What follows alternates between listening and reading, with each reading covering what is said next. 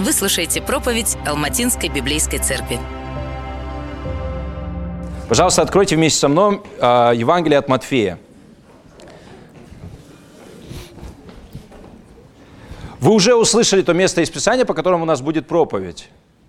А, Его прочитали сестры. Это Матфея, 1 глава с 18 стиха по конец 2 главы. Матфея, 1 глава с 18 стиха по конец 2 главы. Вы знаете, что мы в церкви, как правило, идем а, книга за книгой, глава за главой. У нас а, мы привержены разъяснительной проповеди. Сегодня мы отступаем от этого правила и празднуем Рождество. И пару слов о том, почему мы это делаем. А в Библии не предписано праздновать Рождество, но мы считаем, что это хорошая традиция. Также мы думаем о том, что если не праздновать Рождество, то, может, мы забудем, есть такая тенденция, о том, насколько великий это праздник и что произошло в день Рождества. Мы знаем, что наше летоисчисление началось а, с рождения Иисуса Христа. Ну, плюс-минус несколько лет. Мы не думаем, что это произошло именно 25 декабря, наверняка не именно в этот а, день, и наверняка не 2023 год назад, а как а, исследователи и историки говорят, наверное, это произошло где-то в пятом году до рождения Христа. То есть он фактически родился. Но важна не сама конкретная дата, а само событие. Потому что с этого времени мы ведем отсчет нового творения, новой расы людей, когда Иисус родился, прожил безгрешную жизнь, умер и воскрес. И тем самым Он начал новое творение, новую расу людей. Вспомните, что Он сказал в конце Евангелия от Матфея. Он сказал своим ученикам, чтобы они шли по всему лицу земли и учили всех исполнять все, чему он учил. Фактически они говорят, чтобы ученики шли по всему миру и рассказывали всем, как подчиняться ему. Что означает жить в этом новом царстве? Почему он им это сказал? Потому что, как он говорит в Матфея 28 главе, «Я имею всякую власть». Он есть царь. И поэтому он говорит, говорите всем, провозглашайте всем, что все повсюду должны подчиниться мне, моей власти покаяться в бунте перед Богом, довериться Божьему Сыну Иисусу Христу, который все совершил, чтобы грешники получили прощение и примирение с Богом. На самом деле, все, э, с самого грехопадения все творение стонет, если так можно сказать, ожидая искупления тел верующих, которое произойдет во время второго пришествия Иисуса Христа. Когда все будет новым, когда уже не будет греха, проклятия, смерти, боли, но это благая весть только для тех, кто здесь на земле уже подчиняется Царю Иисусу Христу. Если вы не подчиняетесь Царю Иисусу Христу, то Его второе пришествие для вас будет не триумфом и счастьем, а трагедией и крахом. Именно поэтому мы считаем, что нужно снова и снова говорить о рождении Иисуса Христа и том, что произошло при Его рождении, чтобы те, кто еще не убеждены в том, что он царь, покорились ему, а те, которые убеждены, ободрились и продолжили следовать за ним. Сегодняшняя проповедь называется очень необычно. Я надеюсь, вы обратили на это внимание, я очень старался. Царь Израиль. Не царь Израиля, а царь Израиль. И я хочу поговорить о том, почему она так названа. А, мы будем говорить о пяти пророчествах, которые исполнились в первой и второй главах Евангелие от Матфея. Вообще евангелист Матфея, он очень много говорит о пророчествах Ветхого Завета и как они все исполнились в Иисусе Христе.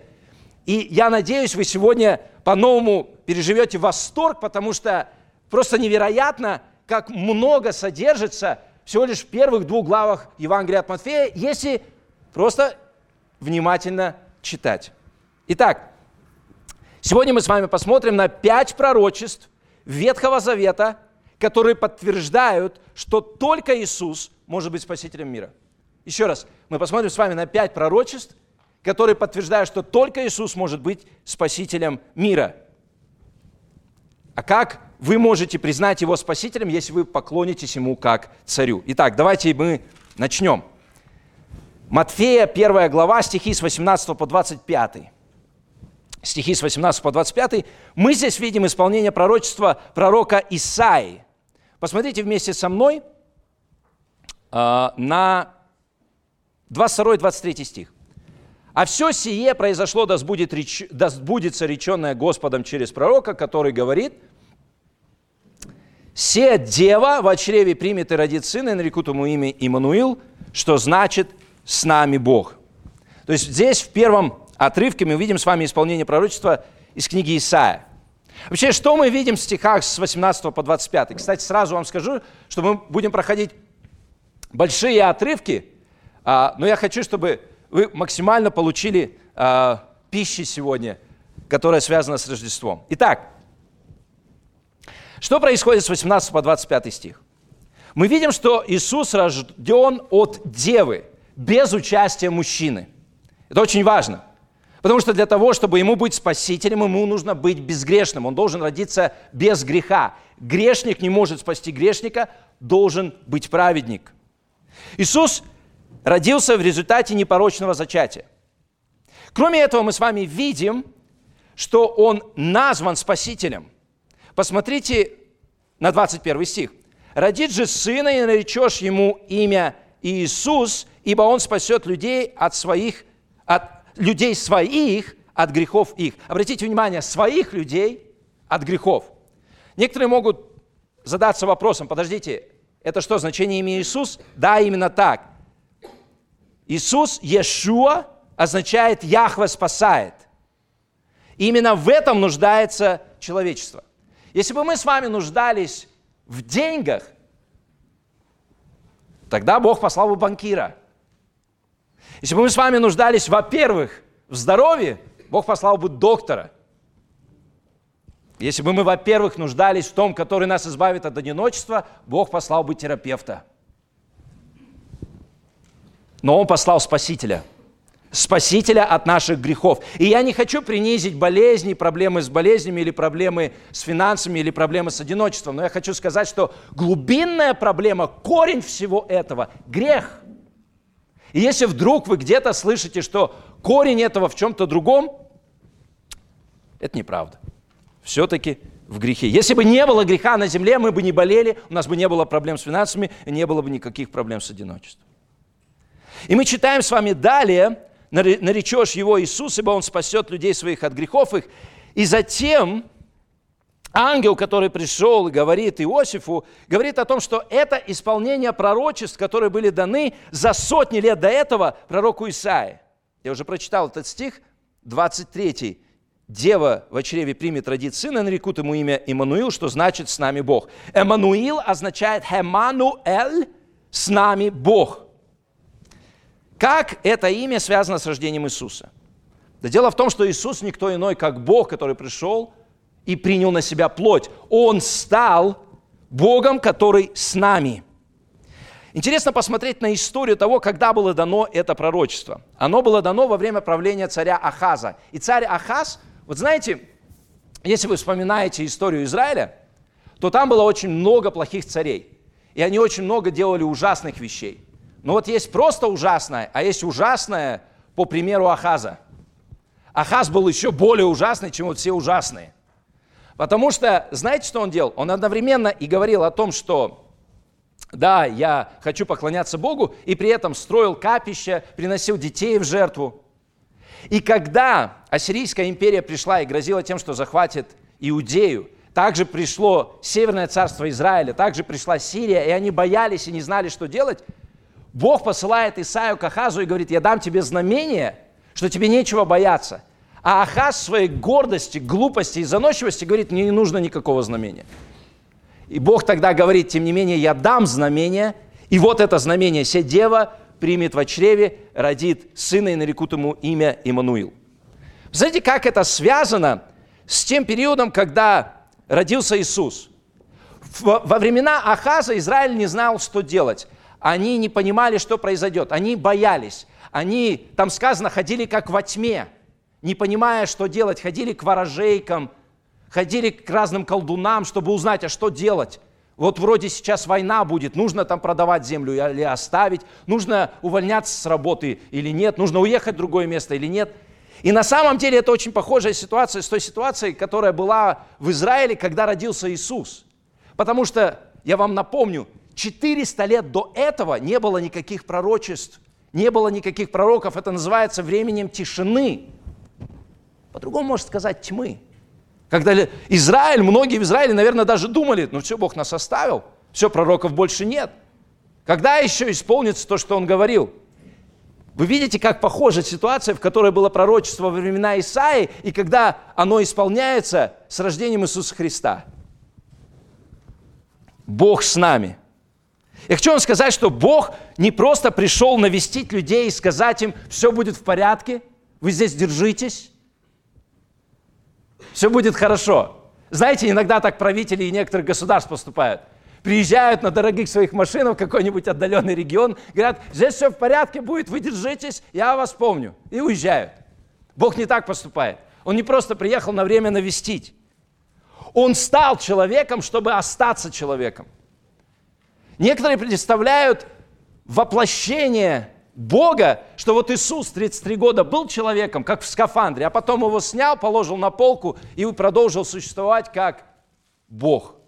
Послушайте, сегодня Сын Божий по правую руку от Отца, как человек. Сегодня по правую руку от Отца сидит и царствует человек.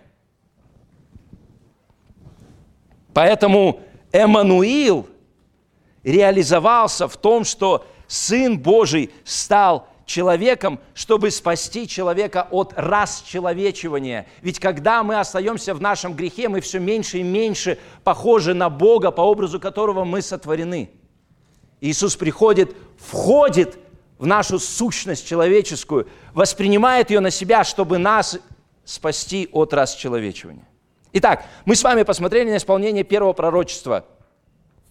Исайя, 7 глава, 14 стих – цитируется в 23 стихе 1 главы, и мы видим, как это реализовалось в рождении Иисуса Христа. Второе пророчество. Мы прочитаем с вами отрывок, не прочитаем, а посмотрим, его уже сестры прочитали. Матфея, 2 глава, с 1 по 12 стих. И здесь исполняется пророчество, которое дано через Михея в 5 главе, 2 стихе. Что происходит? Когда Иисус рождается в Вифлееме, приходят волхвы. Кто такие волхвы? Мы до сих пор не знаем. Хороший очень синодальный перевод так и оставляет это непонятным. Волхвы. Некоторые считают, что это были цари. Но это связь с 71-м псалмом, мы с вами на это сейчас посмотрим. Брат Володя уже часть взял э, моей проповеди и сказал, что наверняка они пришли из Ирана. Да, большинство современных богословов сходятся на том, что они пришли примерно с этой территории. То есть шли около полутора тысяч километров – но смотрите, что интересно. Они приходят в Иерусалим. Почему в Иерусалим? Они видят звезду, они слышали о пророчестве, и они думают, ну где еще может родиться царь, как не в Иерусалиме, правда? Ну где еще? Конечно, в Иерусалиме. Приходят, и куда они, во-первых, в Иерусалиме идут? К царю. В это время там правил небезызвестный Ирод. Тот самый Ирод. Нет, кстати, не тот самый. Вы, возможно, их много будет. Я вам сейчас их перечислю. Там столько иродов было. Это вот один из иродов. Это ирод-дедушка. Хорошо, давайте его пока так назовем. Они приходят в Иерусалим, и смотрите, задают ему вопрос, где родившийся царь иудейский? Это вообще бомба. Вы должны понять. Это кто-то приходит к президенту Республики Казахстан и говорит, где президент Республики Казахстан? Мы знаем, что он должен родиться.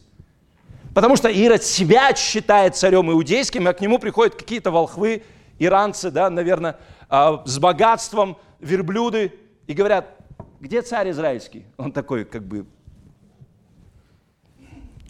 Но он не делает этого, да, он не говорит, да вы что, я вас сейчас казню, это я царь израильский. Нет. Они ему объясняют, они говорят, мы видели звезду его на востоке, пришли поклониться ему. Обратите внимание, поклониться. Услышав это, Ирод царь встревожился, и весь Иерусалим с ним. Вы должны понимать, что царь Ирод все свое правление, а здесь он уже на закате своего правления, около 40 лет правит, он постоянно убивал всех вокруг. Ну, знаете, интриги царские, они продолжались еще до Средневековья, и, к сожалению, очень часто и сегодня продолжаются. Потому что он боялся, что кто-то его сместит с власти. Он убил нескольких своих сыновей, нескольких своих жен. О нем, кстати, Цезарь Август сказал, лучше быть свиньей Ирода, чем его сыном. Потому что тогда у тебя больше вероятность, что ты выживешь. И вот это сам, тот самый Ирод. Но он еще и очень хитрый. Он же все-таки каким-то образом удержался на власти почти 40 лет, да? Смотрите, что он делает. Он сразу, он знает, кому нужно обращаться. Он собирает первосвященников, книжников народных и спрашивает у них, где должно родиться Христу. Они ему говорят в Вифлееме Иудейском, ибо так написано через пророка. Обратите внимание, это как какая-то истина, которая известна просто всем. Там не было такого. И собрали они консилиум, и совещались несколько месяцев, и в итоге пришли к выводу, расшифровав древние письмена. Ничего подобного. Он их просто призывает, они говорят, а, пф, конечно, мы знаем. И они цитируют в шестом стихе Михея 5.2. «И ты, Вифлеем, земля Иудина, ничем не меньше воеводств Иудиных, ибо из тебя произойдет». В синодальном сказано «вождь», «хегуменос», который будет пасти мой народ Израиль. Или владыка. И у Ирода план. А, мы знаем, какой план. Он говорит, вы идите, выведайте, потом придите ко мне, чтобы я тоже поклонился, ну и так далее. На самом деле в этом отрывке мы с вами видим противостояние двух царей. Ирод, земной царь, который провозглашает и говорит, я царь иудейский, и Иисус. Если вы прочитаете Михея 5 главу 2 стих, то там сказано, он есть тот, происхождение которого от начала от дней древних, намекая на то, что он не просто человек. Ирод встревожился, он боится, что его сместят. Ирод хочет уничтожения царя, о котором он точно знает, что это тот самый, о котором пророчествовали. Обратите внимание, он собирает же первосвященников и книжников, они ему говорят, где он должен родиться. И Ирод, тем не менее, хочет продолжить свою миссию уничтожения этой опасности, этого царя. Здесь очень важный элемент. Послушайте, Ирод, он не был просто ничего не понимающим, ничего не знающим, языческим царем, который просто борется за власть. Нет. Он называл себя царь иудейский. Он, между прочим, отстроил храм. Потратил огромное количество денег именно на храм. Он себя провозглашал защитником религии поклонения Яхве. Он достаточно неплохо знал Писание – то есть, кто это такой? Это человек, который однозначно считает себя верующим. Этот царь наверняка считал себя верующим. Он утверждал, что поддерживает свободу поклонения Яхве, но при этом, когда Яхве пришел, он не просто отказывается ему поклониться, он ищет его смерти. Почему? Потому что Бог всегда будет в конфликте с нами, если мы сидим на троне своей жизни. Давайте я вам еще раз повторю. Бог всегда будет в конфликте с нами, если мы продолжаем сидеть на троне своей жизни, если мы продолжаем говорить, а здесь будет как я хочу, а я так привыкла, а здесь будет именно по-моему, а я иначе не могу. Послушайте, вы должны понимать, что все, кто не поклоняются Богу как царю, на самом деле ищут уничтожения Бога или того, чтобы Бога не было видно, чтобы Он не беспокоил нас в нашем царствовании, пусть мы даже и цари просто своей собственной жизни. Предостережение вам, братья и сестры, те из вас, кто верующие. Вы можете ходить в церковь, можете внешне заявлять, что вы верите в Бога Яхвы, можете жертвовать Ему Ирод пожертвовал баснословные деньги на строительство храма. Вы можете даже знать историю Писания. Но вы должны знать, что все станет понятным и ясным тогда, когда поднимется вопрос, а кто царь? Вы или Бог? По сути, знание Писания абсолютно не означает, что нам гарантирован вход в небеса. Ирод достаточно неплохо знал Писание.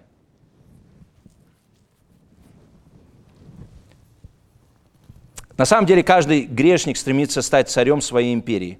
Но приходит Бог и говорит, вся власть везде принадлежит только мне.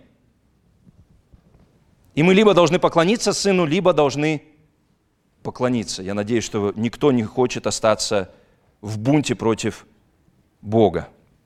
Знаете, когда мы смотрим на то, кто поклоняется в этом отрывке Иисусу, это удивительно. Это не какая-то группа евреев – это даже не эти первосвященники и книжники. Представьте, да, к ним приходят, говорят, появилась звезда, какие-то иранцы. Давайте уже я их иранцев буду называть. Волхвы, да, вот эти приходят с востока, мы не знаем, откуда именно. И представляете, эти книжники и первосвященники, мы не видим, чтобы они встрепенулись и сказали, мы пойдем с вами, мы хотим тоже увидеть этого царя. Ничего подобного. Наоборот, по мере развития повествования Евангелия от Матфея мы видим, что они все больше и больше ожесточаются. И наоборот, хотят убить этого царя, и в итоге так и сделают. Они в итоге его убьют.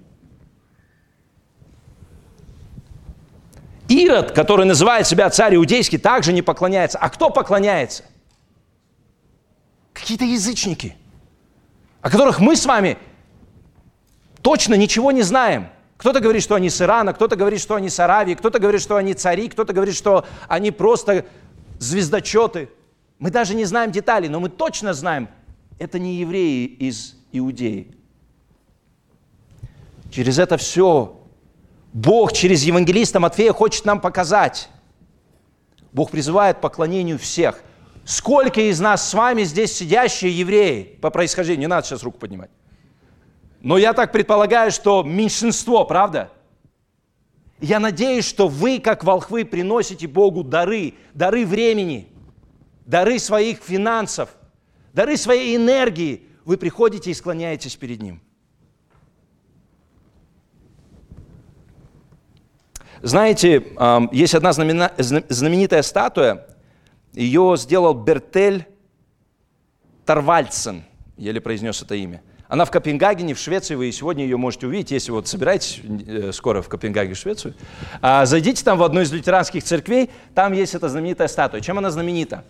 А, это статуя Иисуса Христа, но вы можете увидеть лицо Иисуса только, если вы встанете на колени.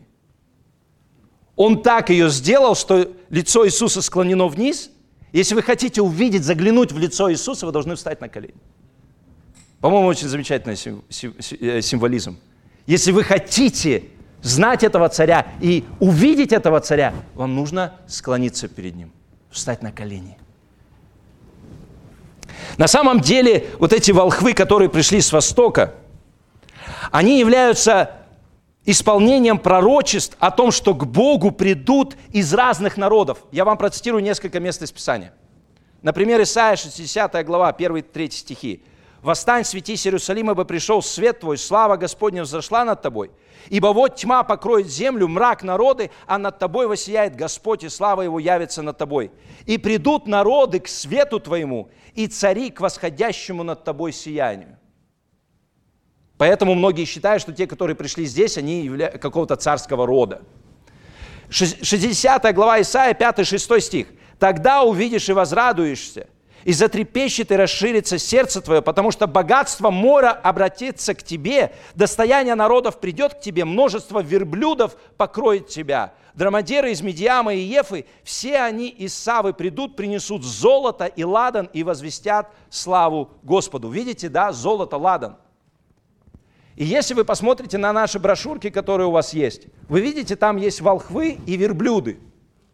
И вот верблюды, кстати, именно из-за того, что в Исаии 60 главе упомянуты верблюды. Но, кстати, мы не знаем, сколько было волхвов. Может быть, не трое. Псалом 71, стихи 10 и 11. «Цари Фарсиса и островов поднесут ему дань, цари Аравии и Савы принесут дары, поклонятся ему все цари, все народы будут служить ему, и потом тоже 71 Псалом, 15 стих, «И будет жить, и будет давать ему от золота Аравии, и будут молиться о нем непрестанно всякий день и благословлять его». Может быть, из Аравии пришли. вы видите, да, есть упоминание о том, что из разных народов придут и поклонятся тому, который родится, принесут ему дары от всех народов. Начало здесь. Начало здесь. В Откровении сказано тоже об этом. «И будут ходить народы в свете Его, и цари земли принесут славу свою в Него, ворота Его не будут затворяться днем, ибо ночи там не будет, и принесут славу честь народов в Него». Послушайте, те, которые склонились перед царем Иисусом, мы будем Ему поклоняться вечно. И это не будет чем-то страшным и ужасным. Знаете, я слышал некоторых людей, которые, по-моему, не понимают, по-моему, они не посмотрели в лицо Иисуса, я так думаю. Потому что они думают, что будет скучно на небе, потому что мы там будем постоянно поклоняться. Мне хочется сказать, иди поговори с архангелами, которые в Исаии 6 главе закрывают двумя крыльями ноги, двумя лицо и двумя летают и кричат «Свят, свят, свят, Господь Савов, вся земля полна славы Господней». Я не думаю, что эти ангелы скучают и думают, когда уже мы отсюда уйдем. Дорогие, когда мы с вами будем в присутствии Божьем, нам не будет скучно. Итак, мы с вами видим исполнение второго пророчества, Михея 5 глава 2 стих, родится владыка или вождь в Вифлееме. Что здесь происходит?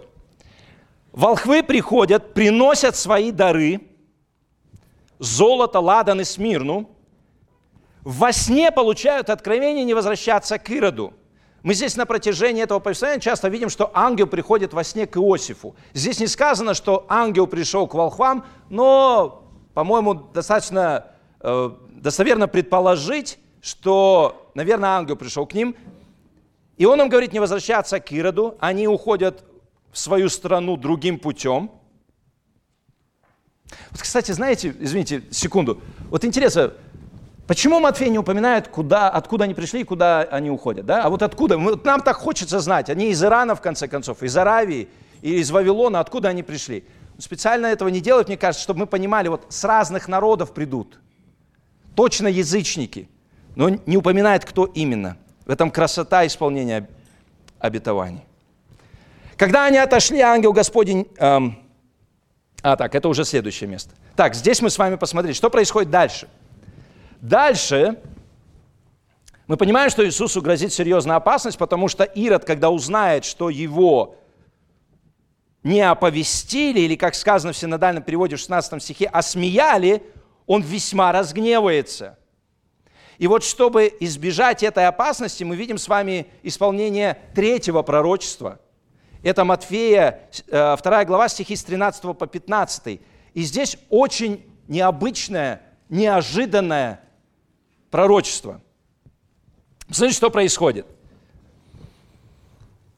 13 стих. Когда ушли волхвы, ангел Господень является во сне Иосифу и говорит, встань, возьми младенца, его маму, беги в Египет. Будь там, пока не скажу тебе, потому что Ирод хочет искать младенца, чтобы погубить его, убить его фактически.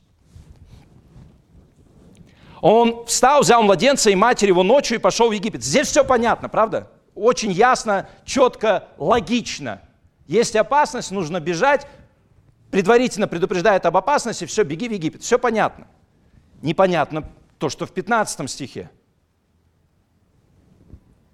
И там был до смерти Ирода, да сбудется реченное Господом через пророк, который говорит, из Египта возвал я сына моего. Так, подождите, как из Египта возвал сына моего? Это цитата из книги Осии, пророк Осия, 11 глава, 1 стих. И интересно, что в Осии, в, 1, в 11 главе 1 стихе, я прочитаю, «На заре погибнет царь Израилев, когда Израиль был юн, я любил его, из Египта вызвал сына моего». В Осии это даже не пророчество о будущем. Это описание прошлого, того, что было во время исхода. Израиль назван Сын Божий – на протяжении Ветхого Завета, в частности в Исходе, первенец мой или сын мой. И Иосиф вспоминает, да, можно сказать, Господь говорит, когда ты был юн, я любил тебя и вызвал сына моего из Египта. Что происходит здесь? А здесь происходит не что иное, как то, что Матфей говорит. А вы знаете, кто истинный Израиль? Истинный Израиль – Иисус – из Египта возвал я сына моего. На самом деле истинный сын, истинный Израиль – это Иисус. И здесь, конечно, у некоторых из нас с вами может быть, подожди, Израиль – это народ, Иисус – это одна личность. Да, верно. Но вы также помните, что Израиль – это было имя одной личности. Помните, да? Кого так звали? Ну, почти. Якова, да? А, и потом переименовали Израиль, да? На самом деле, если вы начнете смотреть на жизнь Иисуса Христа, вы увидите, что в его жизни огромное количество аллюзий на то, что он истинный Израиль. Давайте я вам приведу несколько. Сколько учеников избрал Иисус? 12, правда? А сколько было колен в Израиле? 12, абсолютно верно. Смотрите, обратите внимание, да, не 13, не, не 15, не, не 10, не 9. Сколько дней был искушаем Иисус в пустыне? 40. По 40-летнему искушению Израиля. Иисус был крещен в Израиле, подобно крещ... э, был крещен в Иордании, извините, подобно крещению Израиля, когда он проходил через воды Красного моря. Кроме этого, Иисус называет себя истинная виноградная лоза. А кто назван виноградной лозой в Ветхом Завете? Опять-таки Израиль. То есть мы с вами видим огромное количество аллюзий, которые говорят нам о том, что Иисус – это истинный Израиль. Израиль был призван показывать славу Божью всем вокруг. Но они этого не сделали. Они провалили миссию демонстрации Бога всем вокруг. И тогда приходит истинный Сын Божий, и Он это делает. «Из Египта возвал я Сына Моего». То есть сейчас они как будто выходят в Египет, и будет потом время, когда Бог призовет истинного Сына Божьего Иисуса Христа из Египта. Итак, мы видим с вами исполнение третьего пророчества. Представьте, и мы только с вами начали читать Евангелие от Матфея, уже как много пророчеств.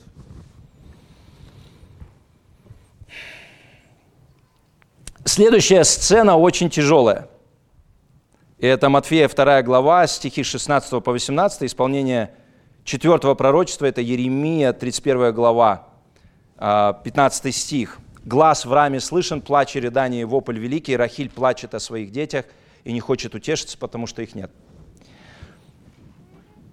Что происходит? Когда Ирод понимает, что ему не узнать точного местонахождения, он-то знает, что ему уже сказали, что ребенок родится в Вифлееме – младенец родится в Вифлееме. И поэтому он посылает, 16 стих, «Тогда Ирод, Ирод, увидев себя осмеянный волхмами, весьма разгневался и послал избить всех младенцев». Избить – это убить. Убить всех младенцев в Вифлееме, во всех пределах его, от двух лет и ниже, по времени, которое выведал от волхвов. Кстати, многие историки считают, что именно после этого инцидента – а, о Ироде, и было сказано, что лучше быть свиньей Ирода, чем его сыном. Потому что по меркам любого общества убийц, э, убийство детей – это просто кошмар. Обратите внимание, что по времени он смотрит, что где-то от двух лет и ниже. Это крайне трагическая история – и это еще один показатель того, насколько мир и дьявол ненавидят Иисуса. Ненавидят Сына Божьего до смерти. Но давайте посмотрим на пророчество и попробуем понять. Здесь, наверное, один из основных вопросов, который у нас с вами есть. Почему Бог допустил это, правда? То есть убивают младенцев, потому что хотят убить младенца Иисуса – Правда? Понятно, да? И, и здесь естественный вопрос. Почему Бог допустил такую жестокость? Во-первых, должны с вами понять, что рождение Иисуса – это не причина того, что здесь происходит. Мы видим связь. Причина – это Ирод. Причина – это тот царь, который говорит, не будет царя иудейского, я буду царствовать. Интересно, что здесь в этом пророчестве сказано, глаз в раме слышен, плач и рыдание, вопль великий, Рахиль плачет о детях своих и не хочет утешиться, ибо их нет. Рахиль всегда была представлена как мать Израиля. А, это как образ. Впервые это пророчество, это пророчество э, э, упомянуто не впервые, а э, провозглашено в Еремии 31 главе. И знаете, если вы прочитаете Еремию 31 главу, может быть, кто-то из вас даже помнит э, и, и так, 31 глава Еремии – это та глава, в которой сказано о Новом Завете, что Бог заключит Новый Завет. Вообще вся 31 глава Иеремии – это глава, которая пропитана надеждой. Еремия пророчествует Израилю, который изгнан в Вавилон, и говорит о том, что Бог вечной любовью вас возлюбил. Он вас вернет, Он вас любит. И единственная строчка в 31 главе Еремии, которая не является строчкой надежды, это именно та строка, которая процитирована здесь.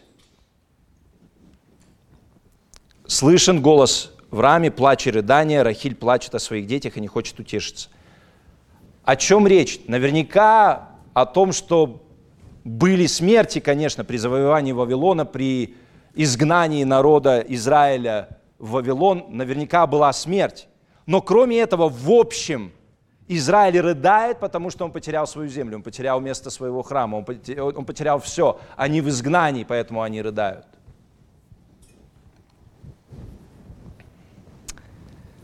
Еще раз хочу сказать, что здесь есть надежда – рыдание, которое мы здесь слышим, оно реальное, но последнее слово будет не за плачем и изгнанием, но за возвращением и радостью.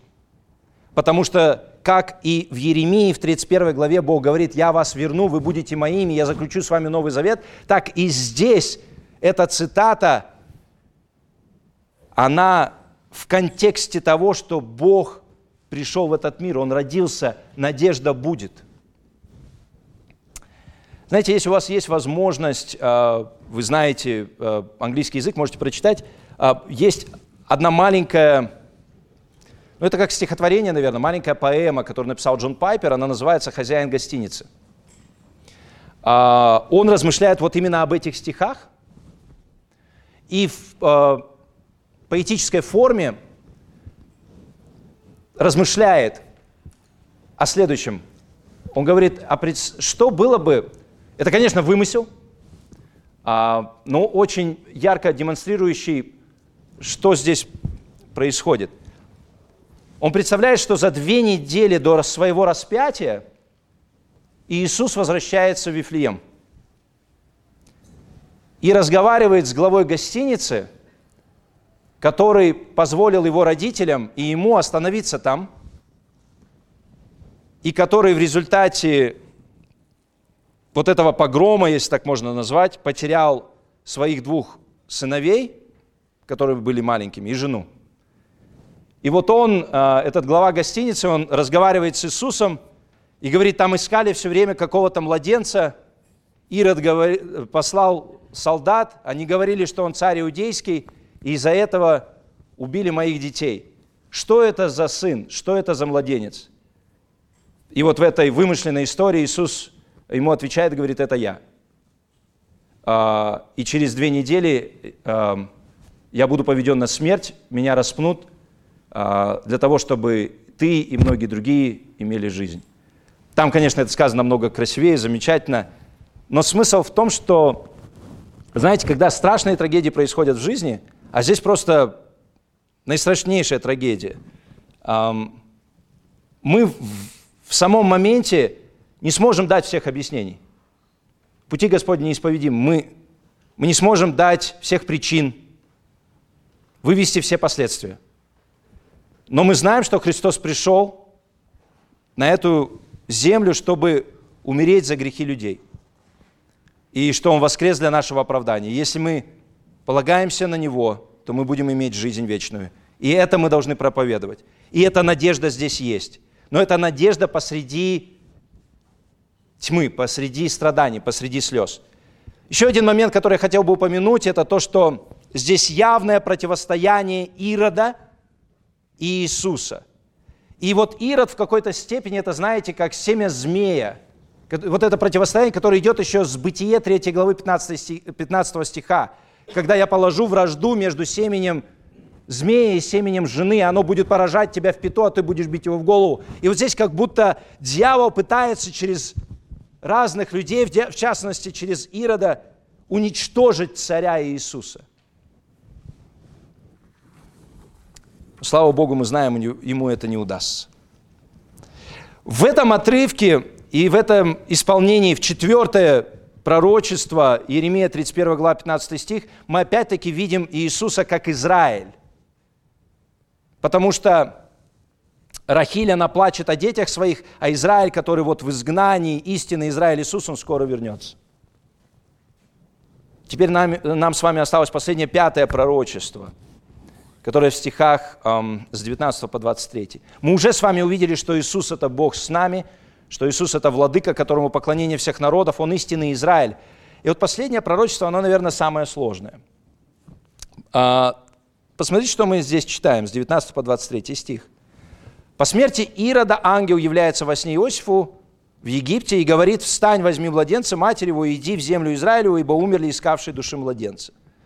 Он встает, взяв младенца и матери, и они приходят в землю Израилю. Кстати, наверняка то время, которое они провели в Израиле, они смогли существовать благодаря тем дарам, которые принесли волхвы.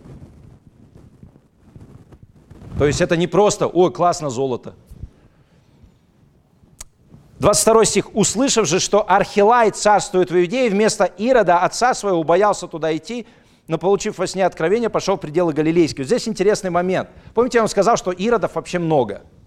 Вообще сегодня Ирод – это имя нарицательное. Вы, наверное, слышали. Ну ты Ирод. Да? Ну, ну Ирод. Оно заслуженно стало именем нарицательным, потому что царь Ирод, я уже вам говорил, он убивал некоторых своих сыновей, у него много жен было, он их убивал. Он ищет э, смерти Иисуса Христа, умирает сам в это время, воцаряется его сын Архилай. Архилай тоже Ирод. Архилай, кстати, тоже скоро умрет. Воцарится после него брат Архилая, которого мы знаем как Ирода, который обезглавил Иоанна Крестителя. Это тоже Ирод, но уже другой. То есть это, то, вот этот Ирод, который при рождении Иисуса был, это дедушка Ирод, а тот вот сынулька, да? А будет еще один Ирод, который уже внук Ирода, дедушки, который во времена Павла будет говорить Павлу, ну вот немножко мне не достает для того, чтобы сделаться христианином. Помните? Это фраза его, когда он будет э, допрашивать э, апостола Павла, и это скажет. Это вот еще один Ирод. Короче, династия так себе, скажем прямо. Э, и они все время боролись за власть, чтобы вот остаться царями в Иудее. Но они не остались царями в Иудее, как вы знаете. Сегодня никто не знает о роде Ирода, это просто стало именем нарицательным, а царство Иисуса Христа распространяется, слава ему вовеки. Последний стих, 23, который является исполнением пророчества, но сложного. «Придя, поселился в городе, называемом Назарет». Это Иосиф приходит с Марией и с Иисусом. «Да сбудется реченное через пророков, что он Назареем наречется». И вот здесь вопрос, да, через каких пророков? Во-первых, нескольких пророков, да, то есть речь не идет об одном пророке. Если до этого мы видели исполнение пророчества Еремии или Оси или Исаи, то здесь пророки какие-то, не упомянуто кто. И само пророчество на греческом два слова. Назареем наречется. Такие, так, ну спасибо. И скорее всего речь идет о том, что название города Назарет – происходит от слова «нецер» на древнееврейском, и это не что иное, как слово «ветвь» или «отрасль». Помните, в Ветхом Завете очень часто есть пророчество об Иисусе как отрасль корня Иисеева или ветвь, которая произойдет от Иисея. Одно из самых знаменитых, Исаия 11 глава, 1 стих. «Из корня срубленного древа Иисея взойдет побег, вырастет из его корней ветвь». И вот это слово «ветвь» – это «нецер», очень похоже на слово «назарет». То есть произойдет отрасль от корня Исеева, и ветвь произойдет от его корня. Еремии также сказано, вот наступают дни, говорит Господь, восставлю Давиду отрасль праведную, воцарится царь и будет поступать мудро, и будет производить суд и правду. В Захарии, выслушай же, Иерей Великий, ты и собратья твои, сидящие пред тобою, Иисус Иерей Великий, мужи знаменитые, вот я привожу раба моего отрасль. Что такое отрасль? Это росток. Вот представьте дерево, его срубают, остается пенек, и из него вырастает маленький росточек. И все думают, ну что это такое? И что вот этот росток? Абсолютно незначительный, никто на него не смотрит, думает, да ничего из него не будет. Бог говорит, м-м, моя отрасль. Иисус. После того, как срублен, можно сказать, весь народ израильский. Нету потомков Давида. Где цари? Где обещанное? Есть росток. Это Иисус. В каком-то смысле Назарет, город Назарет, можно, знаете, как назвать? Эм, Отрасльград. Вот так. Чтобы по-русски звучало и понятно было. Это как будто, представляете, вот когда евреи читали это и говорят, и придя, поселился в городе, называемый Отрасльград. И у всех евреев сразу, отрасль, помним, Исаия, помним, обещание. Вот это, чтобы было более понятно. Итак, мы с вами увидели пять пророчеств, которые исполнили Э, которые исполнены в первых двух главах. Обратите внимание, Иисус еще ничего сам не делает. Он младенец еще. Уже столько обетований исполнено. Кроме этого, вспомните, перелесните вместе со мной страницу или в своих гаджетах, посмотрите на первую главу Евангелия от Матфея, первые стихи.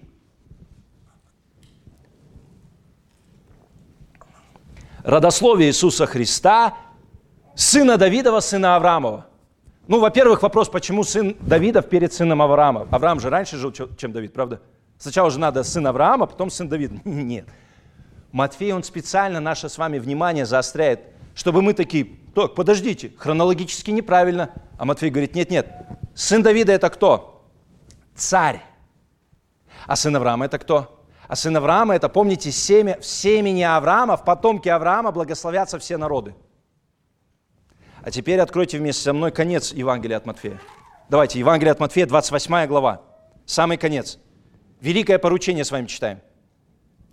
Матфея, 28 глава, 18 стих. «И приближившись, Иисус сказал им, дана мне всякая власть на небе и на земле». Это кто Он? Он царь. Он сын Давидов. Вся власть мне дана. Итак, идите научите все народы, крестя их во имя Отца, Сына и Святого Духа, уча их соблюдать все, что я заповедую вам, и сея с вами во все дни до скончания века. Аминь. Идите научить все народы. В семени Авраама благословятся все народы. Как они благословятся, если они поклонятся царю Давида? Если мы будем исполнять его поручения, которые учит кто? Мы с вами, церковь. Когда мы идем и учим народы и говорим, вам нужно подчиниться царю, вам нужно исполнять то, что он говорит, мы на самом, на самом деле с вами несем благословение, которое было обещано Аврааму. В семени твоем благословятся все народы. Благословение для народов в подчинении царю Иисусу. Я надеюсь, вы видите красоту того, что делает Матфей в начале и в конце Евангелия от Матфея. И как здесь исполнение многих пророчеств. Иисус Бог с нами, Он владыка, Он Израиль, Он отрасль корня Исеева. Зачем Матфей так много дает нам вот этих всех обещаний? Для того, чтобы показать Иисус именно тот, кого вы ждали. Я надеюсь, что вы видите, что в этом повествовании есть поклонники, а есть бунтари. Есть приносящие дары и ищущие смещение царя с его трона. Есть верующие в Слово Божье, а есть те, которые знают, что это правда, но не, но не подчиняются этому Слову. Вопрос к вам, естественно. Матфей хочет, чтобы вы ответили на вопрос, вы поклоняетесь вместе с волхвами? Или вы вместе с Иродом хотите сместить его с царственного трона? Вам скучен его приход. Вам не интересно то, что родился младенец. Или вы хотите и стремитесь туда пойти. Вы как эти книжники, первосвященники, которые говорят, да-да, знаем, слышали это пророчество. Уже сто раз. В Вифлееме родится Спаситель. И сами не идут. Или вы те, которые готовы полторы тысячи километров проделать путь, или может быть больше, для того, чтобы прийти и поклониться. Сегодня для вас не нужно проделывать полторы тысячи путь, правда? Слава Богу. Вы сколько ехали сюда, в церковь? Ну, наверное, минут 30, кто-то час, может быть. Кто-то, я знаю, застрял в пробке, чуть не опоздал. А, я хочу просто, чтобы мы с вами поняли, что на самом деле Матфей обращается и к нам сегодня. Поклоняетесь ли вы Богу? Приносите ли вы Ему дары? Дары времени, ресурсов, сил. Даже сейчас, когда вы сидите и слушаете проповедь. Приносите ли вы Ему в дар свое внимание? Или вы лишаете Его внимания, потому что вы устали?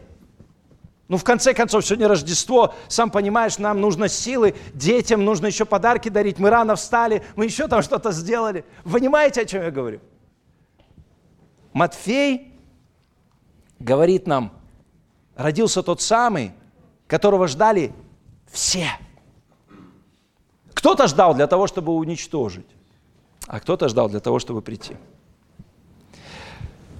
Дорогие, знаете, каждую Каждый год, когда подходит время э, Рождества, передо мной стоит э, очень нелегкая задача проповедовать о Рождестве и не по старому какому-то тексту. Не просто выйти и сказать вам, ну, младенец родился нам, радуйтесь, Спаситель пришел. Вы такие, да. Я понимаю, что каждый раз, и в Библии достаточно этого, но нужно какие-то новые аспекты э, того, что Бог сделал, показывать. Но одновременно с этим я должен исповедаться перед вами, признаться.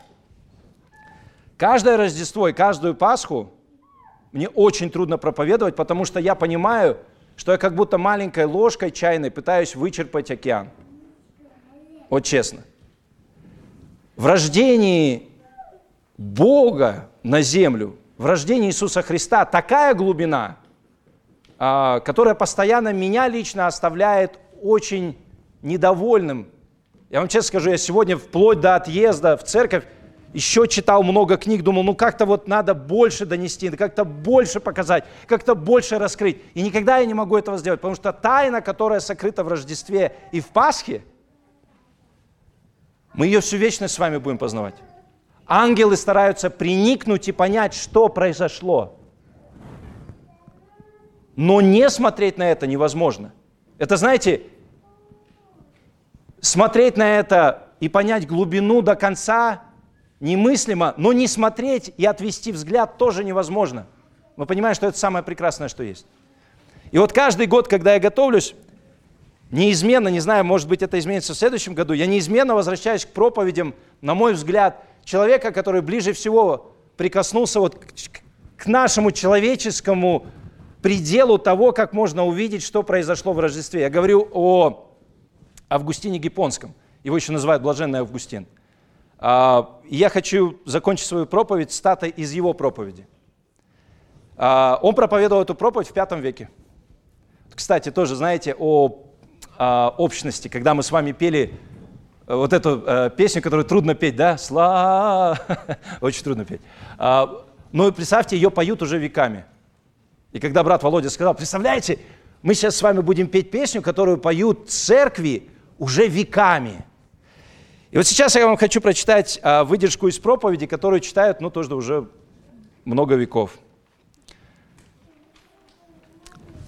Это короткая цитата. Проповедь называлась «Ваш Бог стал человеком». В этот день родился тот, в котором обитала вся премудрость Бога, и он стал не умеющим говорить младенцам. Слово Божье без слов кричало младенческим плачем. Его божественность, хотя и была скрыта, тем не менее явилась через свидетельство волхвов и провозглашение ангелов. Истина, напаяющая ангелов, питалась от отцов земной матери. Истина, которую вся Вселенная не может вместить, поместилась в руках молодой девочки в хлеву Вифлеема. Для кого величие уничижило себя до такой незначительности? Ну уж точно не для личного возвеличивания, но для нас, для нашего блага, если мы веруем. Проснись, человек, Бог стал человеком, встань, спящий, воскресни из мертвых и осветит тебя Христос. Я еще раз говорю вам, Бог стал человеком. Если бы не родился Он во времени, вы были бы потеряны навечно – Никогда бы вы не избавились от плоти греховной, если бы он не принял на себя подобие греховной плоти. Вечные страдания поглотили бы вас навсегда, если бы он милостиво не стал человеком. Вы не были бы восстановлены к жизни, если бы он не принял смерть. Так давайте радоваться и праздновать в этот день приход вечного и великого, в это скоротечное и низкое, чтобы даровать нам бесконечность с Богом. Только Он может освободить нас от власти тьмы и вести в свое царство, в котором мы будем иметь искупление крови Его и прощение грехов. Младенец родился нам. Я надеюсь, вы можете сказать, что Он вам родился. Давайте помолимся.